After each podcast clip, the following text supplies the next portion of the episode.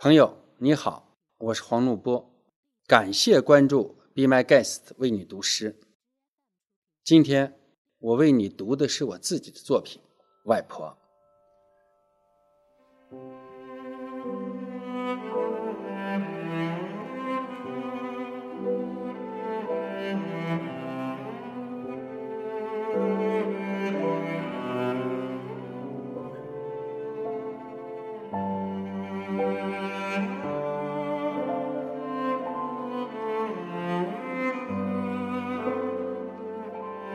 外婆坐在紫藤花下睡觉，她像一只老猫，宁静而又气喘不已。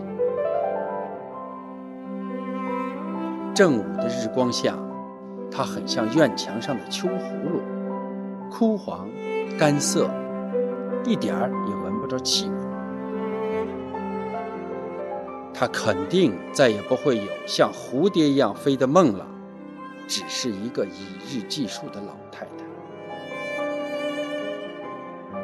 种下一只什么种子时，她丝毫也不再激动。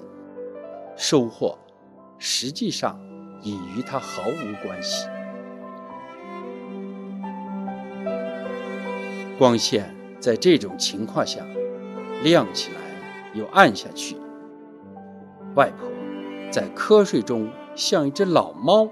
扶手贴耳，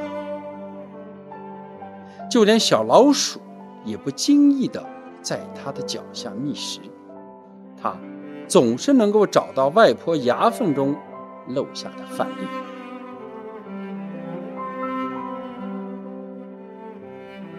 因为是秋日，风一吹，什么都叮叮当当的响，可是外婆总是紧闭着他的眼睛。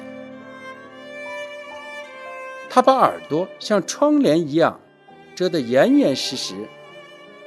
外婆只是沉睡在这个世界里。